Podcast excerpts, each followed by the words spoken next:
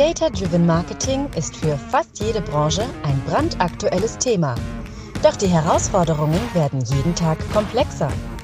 Jonas Raschedi zeigt gemeinsam mit anderen Experten, wie man diese Herausforderungen mit der Hilfe von Daten meistert.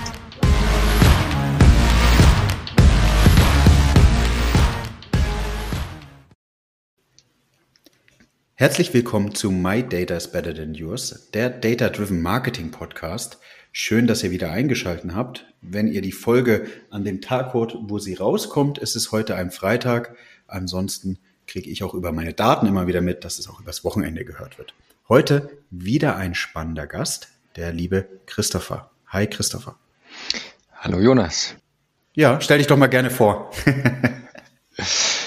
Ja, ähm, Christopher, ähm, ich bin ähm, 40 Jahre alt ähm, und mittlerweile fünf Jahre äh, bei Hugo Boss verantwortlich für ähm, alles, was in irgendeiner Form mit Kundendaten zu tun hat auf Business-Seite, also die komplette äh, das komplette Management der Kundendaten entlang der Wertschöpfung eines Fashion-Unternehmens, im Kern natürlich äh, der Personalisierung ähm, unserer Customer Experience, aber verstärkt auch ähm, in Bezug auf die interne Wertschöpfungskette, Datenmanagement, Advanced Analytics und Data Science äh, Prozesse ähm, in den unterschiedlichsten Bereichen, also von Merchandising über Design, Development Prozesse, Supply Chain.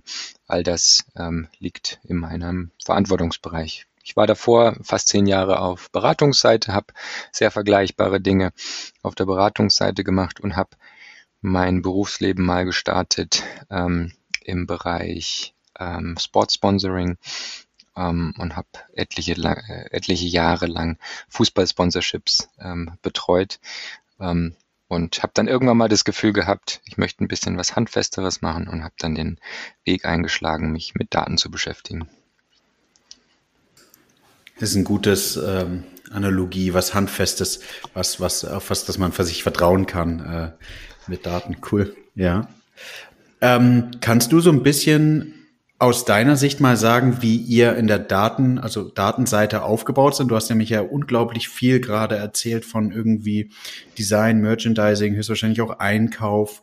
Wie seid ihr so ein bisschen strukturiert im, im, im, in der Organisation? Mhm.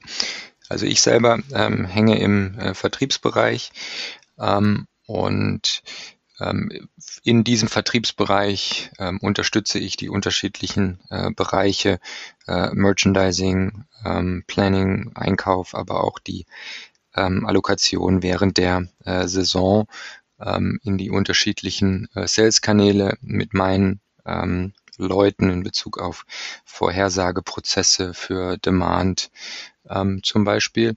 Und darüber hinaus, und das ist dann ähm, außerhalb des Sales-Bereichs äh, in Bezug auf Supply Chain und auch Development-Prozesse, ähm, unterstützen wir ähm, im zum Beispiel Bezug auf Trend Detection Themen oder im Bereich von Supply Chain Erkennen von ähm, Lieferschwierigkeiten und Berechnen von äh, den optimalen Lösungen für Lieferschwierigkeiten. Und all das tun wir sagen wir mal, nicht in einer direkten Reporting-Line, äh, sondern im Rahmen eines ähm, unternehmensweiten äh, Data Science-Programms.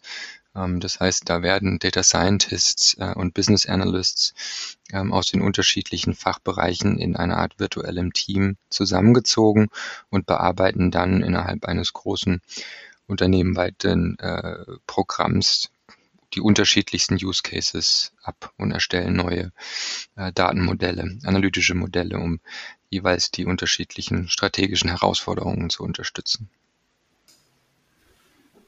Sehr spannend.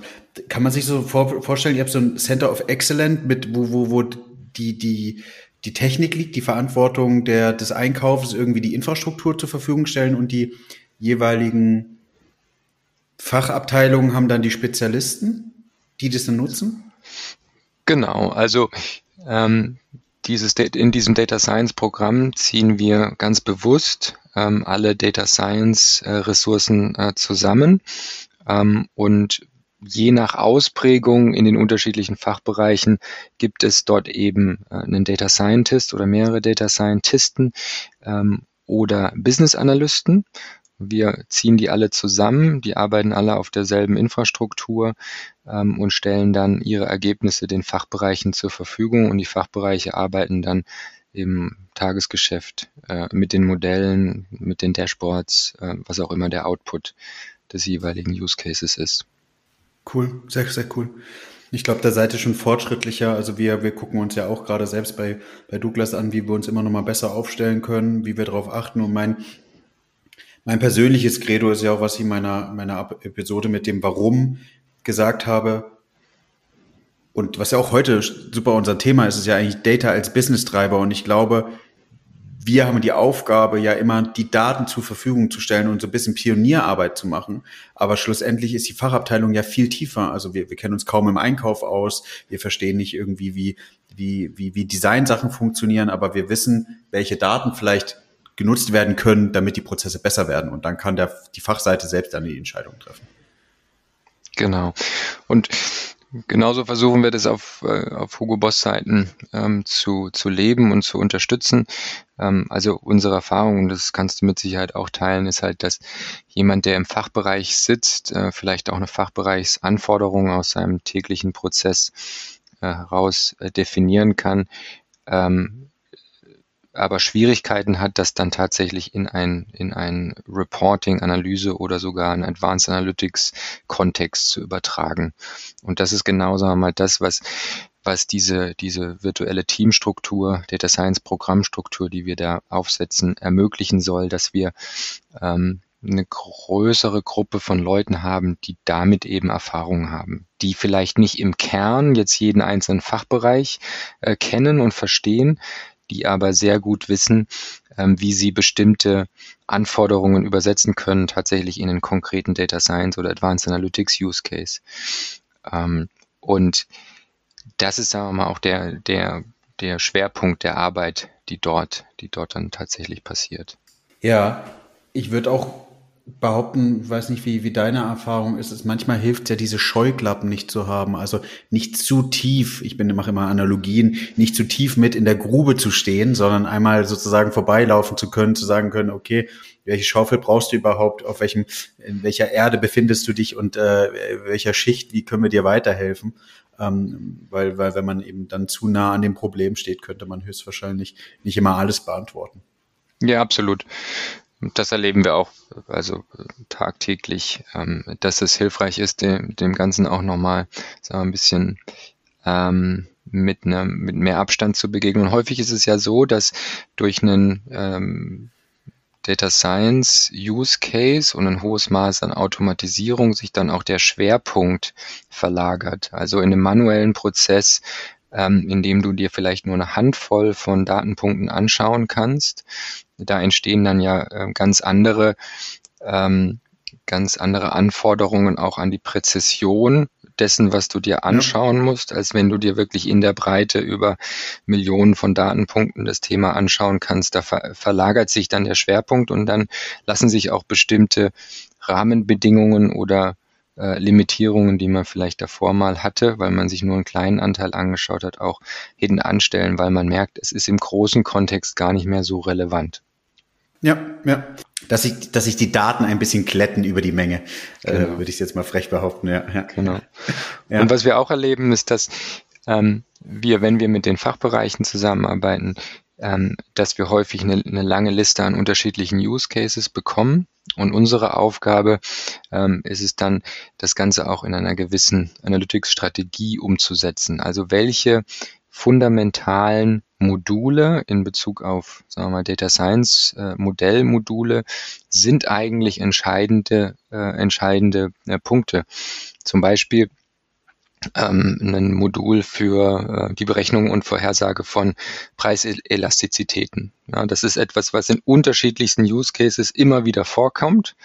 Ja, und wo wir dann die Aufgabe haben, auch zu erkennen, okay, was sind denn diese, äh, diese Fundamente, die wir erstmal klar ziehen müssen und legen müssen, um dann an unterschiedlichen Stellen auch entlang des Planungsprozesses oder des operativen Prozesses dann auch sinnvoll unterstützen zu können.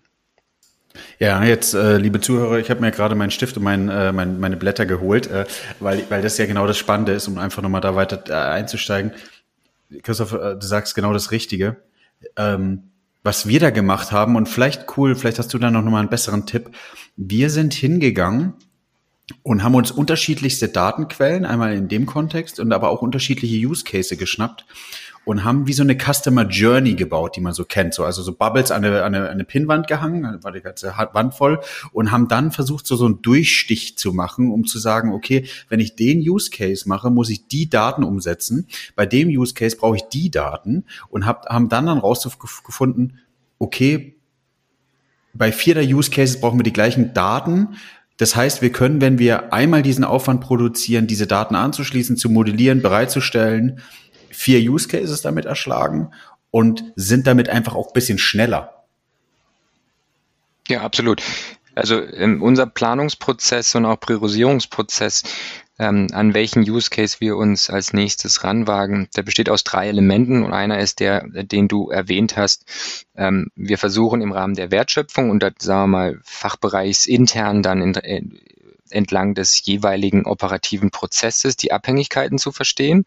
Also gibt es bestimmte Use Cases, die aufeinander aufbauen und ein Use Case zu einem späteren Zeitpunkt entlang des Prozesses wird seine volle Wirkung erst entfalten, wenn wir die davor liegenden Themen gelöst haben. Das ist das eine und ich glaube, das ist das, was du erwähnt hast. Und darüber hinaus schauen wir uns natürlich im klassischen Sinne äh, von der Controlling-Sicht an, was der zu erwartende Impact ist, ähm, wie groß der Aufwand ähm, ist. Und wir schauen uns natürlich an, was macht aus Data Science wirklich aus prozessualer Sicht eines ähm, Data Scientists ähm, Sinn, wann und wie anzugehen. Ja. Jetzt, Christoph, habe ich den Eindruck, ihr seid ja schon relativ weit. Das Team könnte etwas größer sein als zwei Leute. was war denn, ich habe ich hab immer das Gefühl, wenn ich mit anderen mich austausche, jetzt auch nicht äh, vor der Podcast-Kamera oder vom Mikrofon, sondern auch so ein bisschen ähm, äh, ja, auf, dem, auf dem separaten Weg, die sind alle gar nicht noch nicht so weit. Und viele äh, sagen mir, hey Jonas, was ist denn so dein Tipp? Wie kriege ich das Teil denn überhaupt zum Fliegen? Wie kriege ich so die ersten Schritte? Ähm, ich kann gerne die gleich sagen, aber mich wird ultra interessieren, Christopher, wie habt ihr das so ein bisschen bei euch etablieren können? Also ich würde von uns auch nicht sagen, dass wir jetzt wahnsinnig weit sind.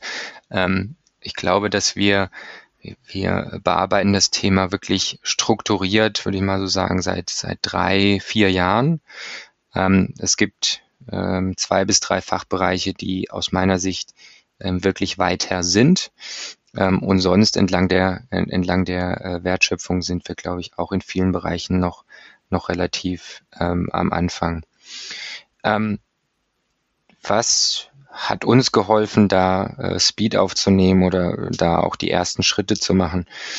Ähm, ich glaube, in den allermeisten, in den allermeisten Fällen ist es, äh, ist es ein konkreter Business Need, ähm, dass der Fachbereich ähm, erkennt, ähm, dass er so mit dem bestehenden Prozess äh, nicht mehr weiterkommt und äh, dass wir da äh, was tun können, dass sich entweder ähm, die äh, Anzahl der verfügbaren Daten äh, geändert hat oder ähm, dass wir auch ähm, von Unternehmensstrategieseiten äh, neue Anforderungen äh, bekommen. Und ähm, unser Learning ist ähm, wirklich, dass wir gesagt haben, wir wollen uns erstmal auf die sagen wir mal, Handvoll Top-Use-Cases fokussieren.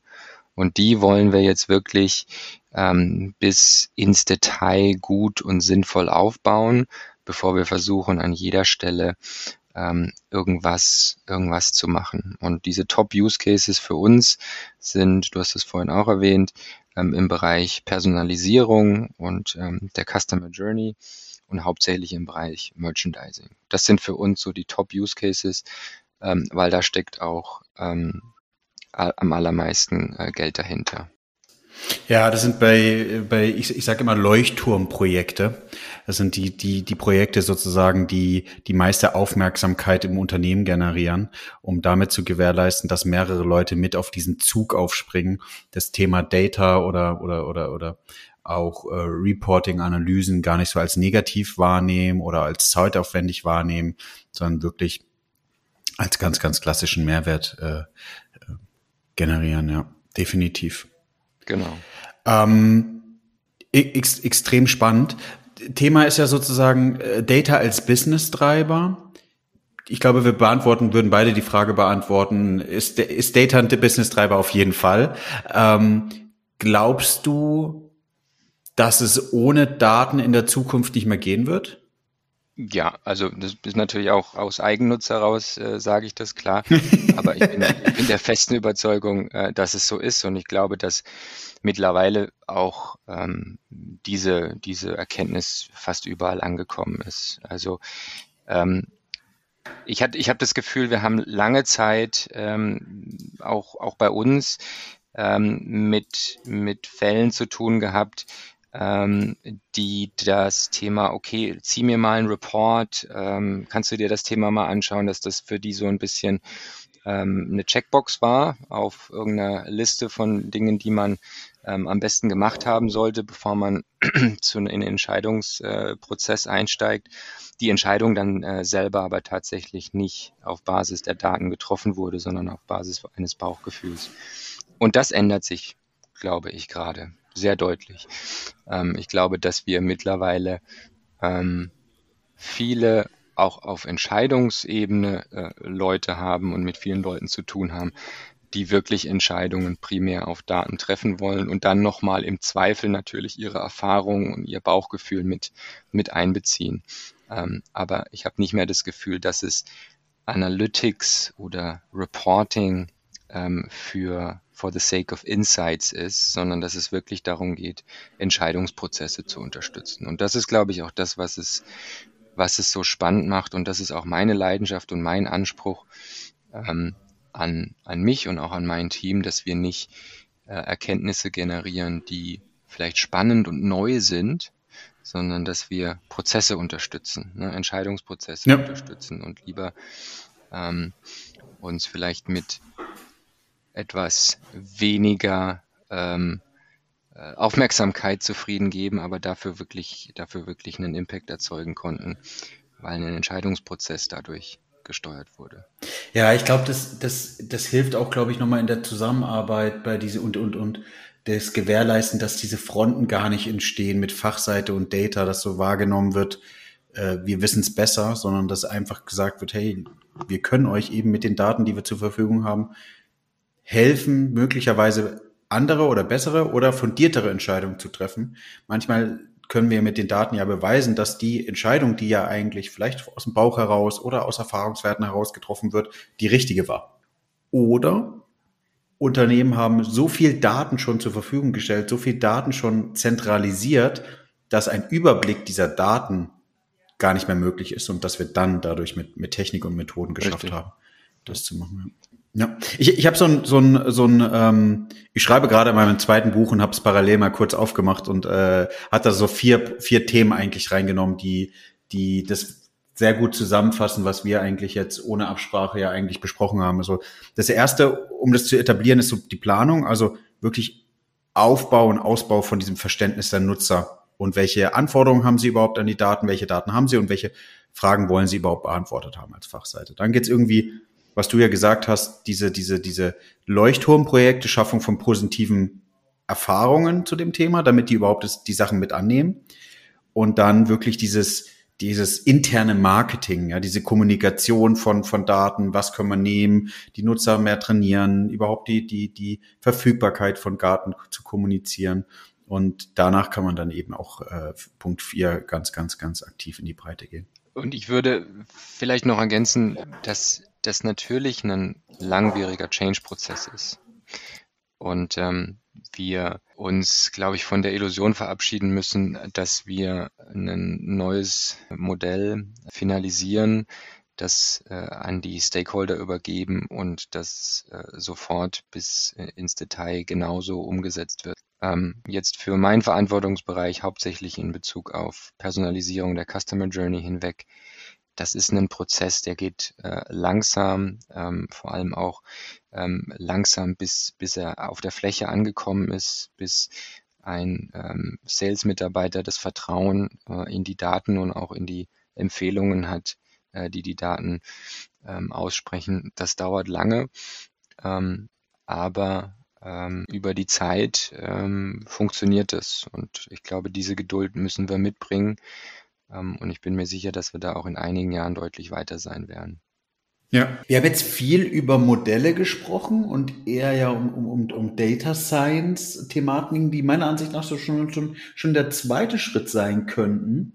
Der erste Schritt ist so ein bisschen, wie ist denn bei euch das Thema Self-Service, Reporting? Gibt es ein zentrales Tool, wo jeder sich die Daten anschauen kann? Gibt es da, wie, wie läuft sowas bei euch ab? Ja, also wir sind ja ein SAP-Haus, wir haben alles ähm, in SAP BW äh, integriert und äh, wir bieten unseren äh, Fachbereich-Stakeholdern ähm, über Business Objects eine Anwendung an, in der sie über eine, groß, eine, eine große Vielfalt ähm, jetzt im, im Bereich Kunde sind das über 600 Attribute ähm, sich die Performance der, ähm, der einzelnen Kunden anschauen können, je, nach, jeder, je nachdem natürlich, inwieweit sie auch die Berechtigungen dazu haben, versuchen wir auch Kundenlevel-Informationen zur Verfügung zu stellen auf der Fläche, ähm, im Einzelfall auch, ähm, aber äh, natürlich auch in aggregierter Form, je nachdem,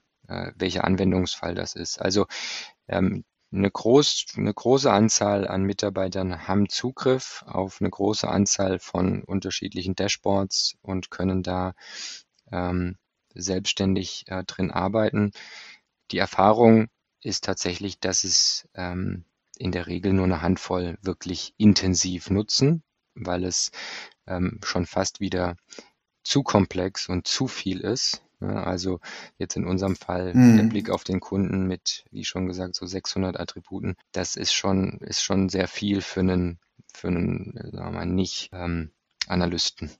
Ja, das ist, ich mache ja mal das äh, erneut eine Analogie. Liebe Zuhörer, es tut mir leid, aber das ist mein Lieblingsding. Ähm, das ist wie ein Buffet. Es ist wie ein Buffet, ja. Also du, du Self-Service meiner Ansicht nach funktioniert wie ein Buffet. Du stellst, erstens muss es lecker aussehen und, und schön angerichtet sein sonst wird keiner zum Buffet kommen. Das heißt, es muss ein attraktives Tool sein von der UX.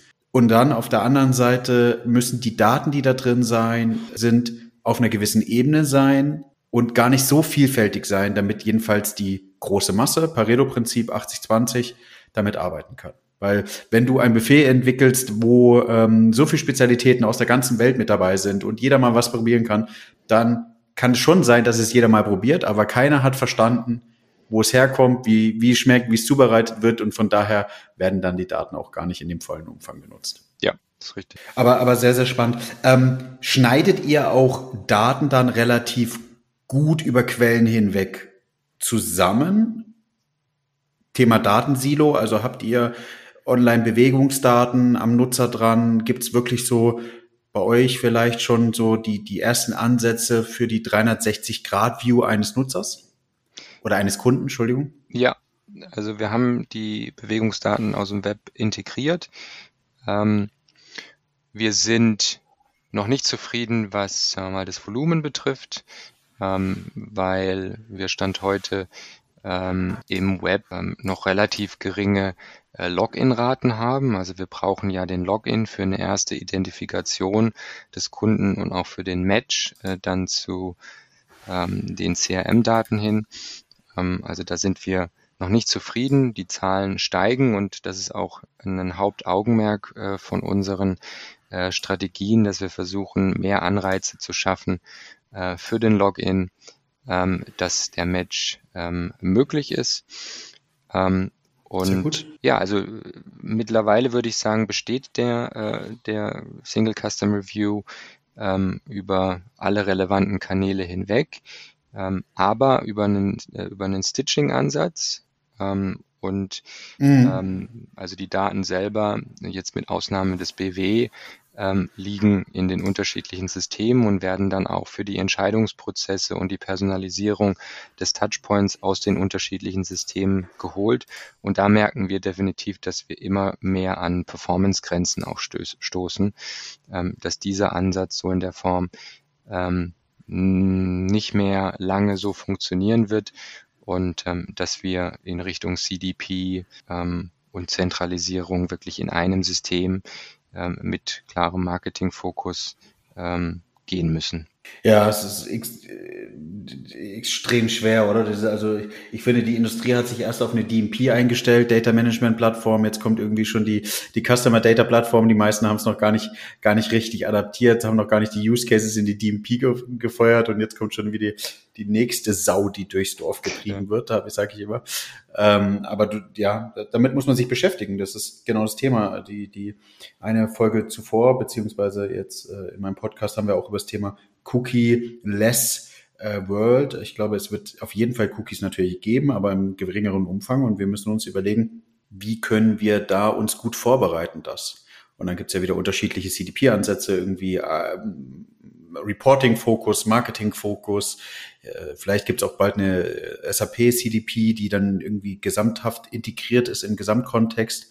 Ähm, um, um, um irgendwie auch diese Personalisierungssachen abzufrühstücken, aber über, über alle Kanäle hinweg. Ihr seid ja auch Omnichannel, wir sind Omnichannel, das ist ja eigentlich mit das, das Wichtigste, was wir bespielen können. Ja, definitiv. Ich glaube, ich würde gerne, ich würde jetzt gerne auch nochmal der Aufruf an die Zuhörer. Gibt es jemanden, der eigentlich schon mal so eine CDP jetzt so etabliert hat, dass die mehr Use Cases bringt wie eine DMP und auch den Implementierungsaufwand rechtfertigt? Weil Christopher, ich glaube, da sind wir uns einig, das Teil wird nochmal einiges an Stunden fressen ähm, und, und Consulting-Aufwand. Und mhm. ähm, genauso wie du es ja schon vorhin gesagt hast, man muss irgendwie den Business-Outcome gegen den Aufwand äh, priorisieren, um dann zu entscheiden, lohnt sich das? Absolut, ja. Habt ihr, sprecht ihr regelmäßig mit eurer, mit eurem C-Level über Daten? Gibt so spannende Use Cases, die sehr, sehr gut bei denen da oben ankommen? Ja, absolut. Also wir haben ja jetzt seit ähm, ungefähr äh, zwei Monaten neuen Vorstandsvorsitzenden und seit ähm, sieben Monaten, Beginn des Jahres, ähm, haben wir einen neuen äh, Vertriebsvorstand. Und ähm, da ist ein hohes Interesse an Daten. Ähm, bei beiden. Ja. Und ähm, da ist auch ein ganz hohes Interesse an dem Change-Prozess, dass immer mehr unsere Entscheidungen wirklich datengetrieben äh, getroffen werden. Und ähm, da wird auch in den nächsten Wochen und Monaten einiges passieren in die Richtung, ähm, um uns da in der Zukunft auch schneller zu machen. Sehr, sehr gut.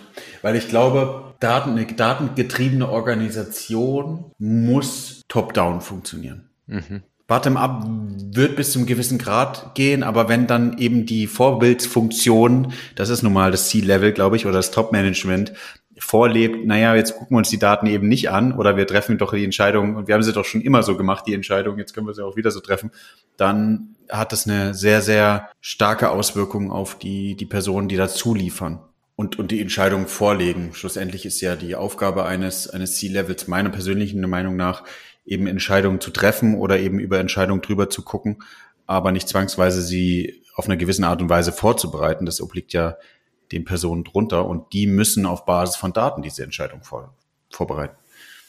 Ja, absolut, das sehe ich auch so.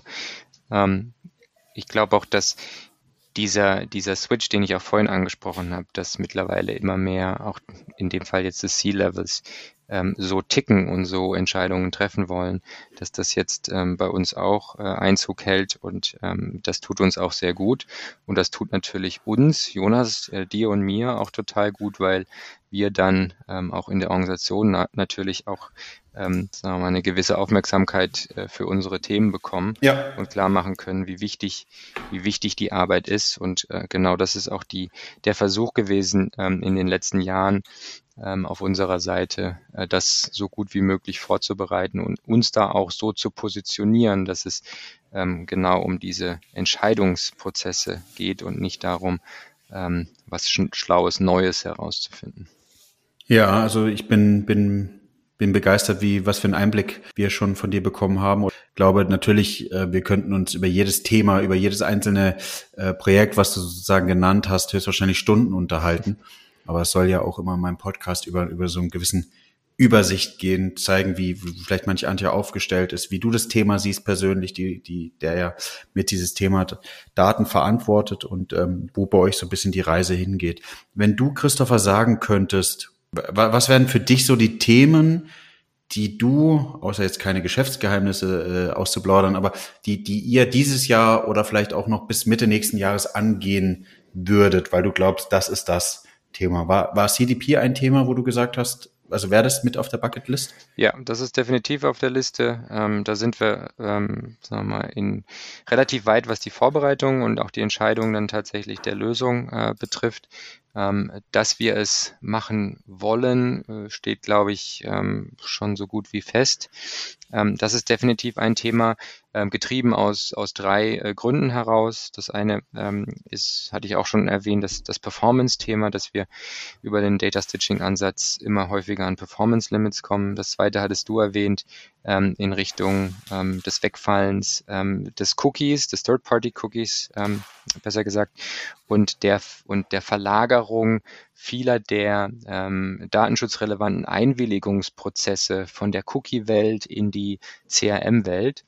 Ähm, ja. Und diese Sehr hohen gut. dynamischen Anforderungen an die unterschiedlichen Kombinationen an, an Einwilligungen, die der einzelne User dann in der Zukunft geben kann.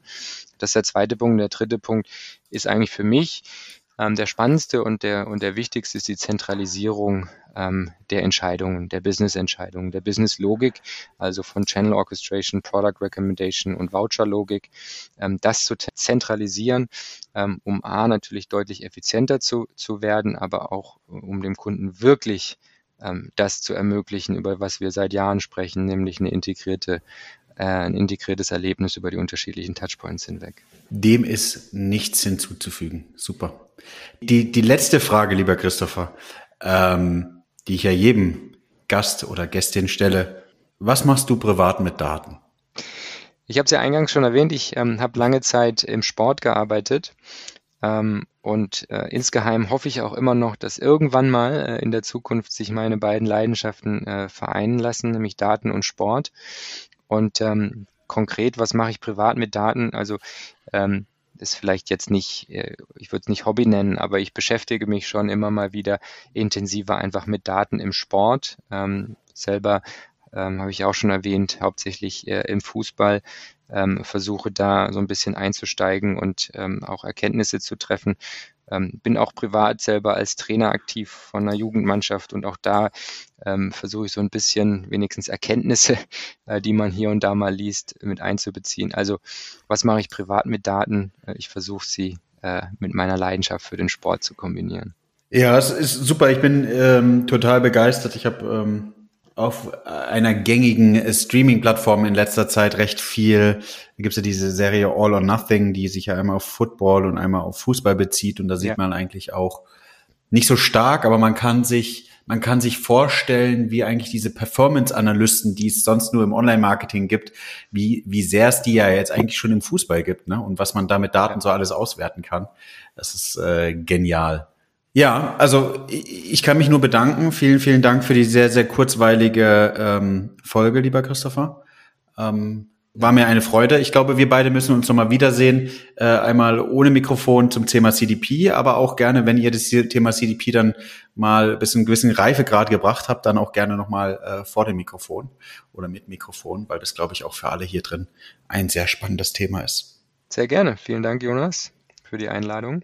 Genau, nochmal für alle, die jetzt zugehört haben und noch nicht ein Abo dagelassen haben. Denkt an Spotify, Apple und Co., wo ihr euer Abo dalassen könnt. Jede Woche eine spannende Folge zum Thema Daten. Ich glaube, wir alle sollten uns viel, viel intensiver und mehr mit dem Thema Daten beschäftigen. Und ähm, das mache ich nicht zwangsweise aus Eigennutz, sondern eben, weil ich so viel Bock und Leidenschaft zu dem Thema Daten habe. Wenn ihr das nochmal intensiv wissen wollt, hört euch gerne meine Folge zum Thema Warum an. Dankeschön. Mehr vom Podcast? Abonniere My Data is Better Than Yours und bewerte ihn gerne.